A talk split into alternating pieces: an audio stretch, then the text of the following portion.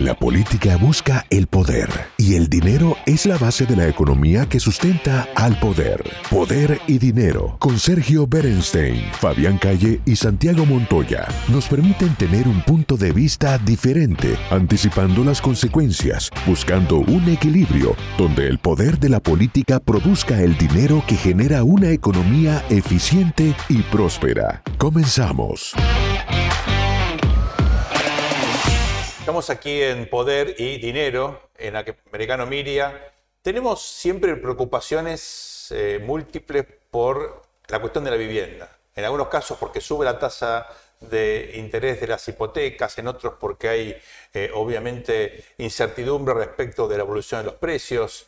Hay también dificultades a los que están rentando, porque obviamente en algunas ciudades el precio de los alquileres ha subido eh, muchísimo es una de las grandes preocupaciones y aparte ustedes saben, la vivienda ha sido y es un ícono en lo que aún se denomina el sueño americano, la idea de poder acceder finalmente a una vivienda como una especie de horizonte aspiracional.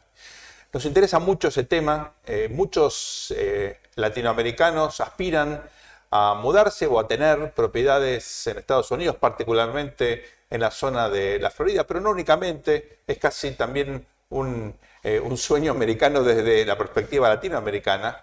Por eso estamos eh, por entrevistar a un gran especialista en esta temática, eh, Miguel Ángel Barragalo. Hace muchos años que él está trabajando en los Estados Unidos. Originalmente es doctor en leyes, es abogado en la Universidad de Buenos Aires, pero se dedica a la industria del real estate hace muchísimo tiempo. Es el, el chairman de un grupo, el B Group, que efectivamente trabaja en todo el sudeste de los Estados Unidos y tiene una vasta experiencia como para ayudarnos a entender qué está pasando con la industria del real estate.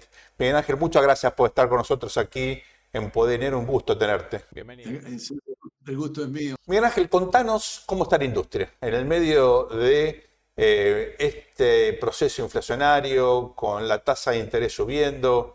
Es una industria que sufrió hace 14 años, un shock enorme que parecía que quedaba eh, en una situación complejísima, se recuperó con una velocidad inusitada. Eh, hemos visto recuperarse los precios de una manera notable. Con la pandemia lo mismo, parecía que iba a sufrir. Hay también muchos que dicen, no hables de la industria, habla de regiones. Hay ciudades en los Estados Unidos que están experimentando cambios como consecuencia de la pospandemia. Contanos qué está pasando, cuál es el panorama general de la industria en los Estados Unidos. Bueno, un poco, un poco lo acabas de decir vos, Sergio. La realidad es que eh, nosotros tenemos acá, para analizar esto correctamente, dos, dos, puntos de vista fundamentales. Lo que es el commercial real estate, o la, la parte inmobiliaria comercial y la parte inmobiliaria residencial, que son aparentemente parte del mismo mercado, pero son dos fenómenos económicos completamente distintos aunque tengan puntos de conexión y después lo podemos ver. Eh, yo me imagino que la pregunta tuya está más orientada al residencial por la introducción que hiciste. Entonces, eh, ahí, ahí tenemos que hacer un pequeño, y no voy a tratar de ser muy sintético, eh, puesta a, tiempo cómo llegamos a donde llegamos. Nosotros mencionaste la crisis de, de la subprime del 2008-2009 que fue una crisis terminal para el negocio del condo, de los que decían del, negocio del condominio, pero que a su vez el condominio de ese momento fue un fenómeno nacional de lo que se llamó los condo conversions, las, las conversiones de propiedades de renta, eh, edificios completos que se dedicaban a alquilar, a vender, subdividir y vender a, a clientes individuales. Eso produjo un fenómeno eh, demográfico fuertísimo, porque el, consumidor de vivienda americano está acostumbrado a alquilar, a vivir alquilando casi toda su vida, cuando su, su, única preocupación es juntar cada mes el valor de la renta y nunca nadie lo iba a sacar de su casa. Entonces ellos tenían el concepto de hogar en esos departamentos de rental, que son los rental building manejados por corporaciones específicas que se dedican a tener esas propiedades como como, como income producing properties. Entonces, ¿qué sucede? Al romperse en ese momento, al fracturarse todos los condominios, han que fue un tema generalizado a nivel nacional por la especulación de la tasa de interés que se regalaba en ese momento o, que se le daba el dinero este, con, con, más, con menos garantía que lo habitual, sucedió que se perdió el inventario masivo en todo Estados Unidos, fue a nivel global, de lo que eran las comunidades residenciales. Cuando pasa la, la crisis y, las propiedades vuelven a, a, perderse de ciertos compradores y pasan a otros compradores, eso no se resuelve porque lo que se separó no se puede volver a unir o no se pudo volver a unir. Entonces se produjo un fenómeno que empezó en el 2012, 2010, 2012, hasta ahora, de 10 años, que es de reconstruir el inventario de propiedades de renta.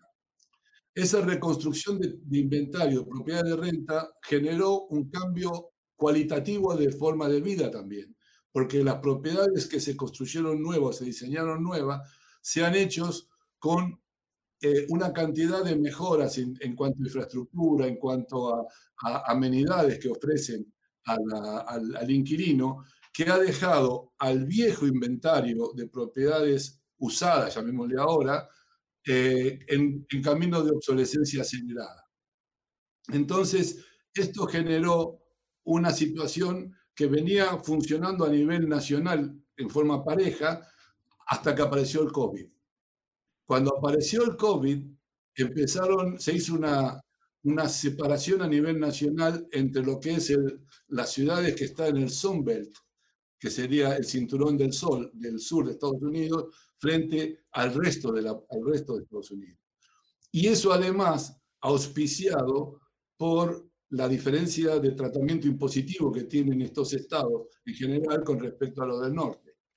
Bueno, esto generó un cambio cualitativo en la, en, la, demanda y en la oferta que si quieren después podemos profundizar, pero no quiero hacer tan larga la, la, respuesta. Ante todo, bienvenido. Repito nuestro agradecimiento que acaba de hacerle Sergio.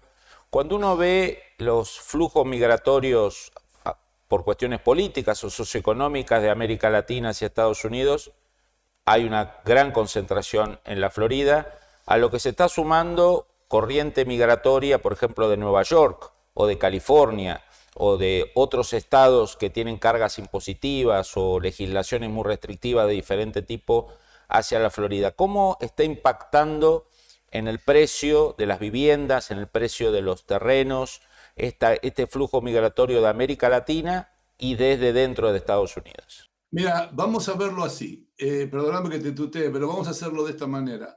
Eh, Primero analicemos los números generales. A nosotros nos gusta, como compañía, somos muy estudiosos de todo lo que es data, eh, porque es lo que tomamos decisión para tomar, lo que tomamos información para tomar decisión inmobiliaria. Para que te des una idea, en el año 2021, nosotros hemos, hemos estudiado la cantidad de gente que ha cambiado la erradicación de la licencia de conducir. Eso te da una pauta efectiva de que hay un... Ah, puede no ser exacta, pero es una buena pauta del flujo que vos te, estás haciendo referencia, Fabián. Entonces, vos fíjate, acá tenemos que 547 mil personas en el año 2021 eh, cambiaron por la Florida, es decir, salieron de otros lados y vinieron a la Florida, que representa un 40% de incremento del histórico del, del año anterior del 2019, del, 20, del 2019 exactamente. Entonces, eso te está dando una... Y eso fue, ojo, eso es en, en, en, el pleno pandemia, que es, fue un momento donde la gente se movía relativamente poco.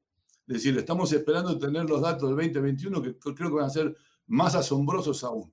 Pero déjame hacerte una reflexión de esto. Vos fíjate, 547 mil de la Florida. Nosotros tenemos los cinco estados que más se han movido a la Florida son, número uno, lo que se llama foreign country, que sería de, fuera de, de, Estados Unidos, fueron 76 mil. Que, como fue el año 2020, es negativo un 4% de crecimiento. Quiere decir que se redujo la gente que, que, del extranjero que pidió licencia en el 2020. Pero después tenés New York, es el que viene después, que es 61 mil, que es el 34%, y después New Jersey, que es otros 32.000, 33%, quiere decir que entre New York y New Jersey tenés 100.000 de estos 500.000 que se movieron. Y, por ejemplo, el estado que, el, el, condado que más recibió fue Miami-Dade, que fue 50.000. Ahora, vos fíjate qué interesante, 50.000, vamos a, a, concentrarnos en Dade County, en lo que sería el condado nuestro. De los 50.000, consideremos que 30.000 son hogares, porque puede haber más de una licencia por hogar, para poner un número eh, estimativo. 30.000. ¿Vos sabés el impacto de 30.000 personas buscando residencia en un mercado como Miami-Dade? Lo importante que es, vos pensás que 30.000 departamentos o 30.000 casas o 30.000 algo en, en, un negocio inmobiliario que se hacen de a una o de a 100 las propiedades o máximo de a 200, es muchísimo lo que necesitas. Y eso es solo un año. Para colmo, y mira que esto, esto es un punto interesante, cuando venían de foreign countries, la plata, gente que venía de Brasil, de Colombia, de Centroamérica, desde el resto de Sudamérica, la gente viene con un presupuesto más o menos similar o un poquito menor incluso al de Miami. Pero los que vienen ahora, que estamos hablando del norte, de New Jersey, New York, del Northeast o de Chicago o de Boston, de donde vengan, esa gente viene con, una, con un valor de propiedad dos y tres veces mayor que el de acá. Con lo cual, en, en, otras conversaciones, si quieren, podemos profundizar segmento por segmento, porque lo tenemos hecha la segmentación por tipo de inmueble. Nosotros mismos tenemos inmuebles en alquiler y podemos dar data interna de valor, pero eso generó un incremento desproporcionado en el, en el valor inmobiliario, porque además mucha de esta gente que se movió, se movió acá con su salario. No es que se movió solo, se movió porque ahora puede trabajar desde acá para su compañía o su trabajo nacional que lo venía haciendo desde, desde New York. El análisis sobre el poder y dinero concluye por hoy. Seguimos con los cálculos y proyecciones para ofrecerles nuevas herramientas que les ayuden a tomar mejores decisiones. Hasta el próximo programa.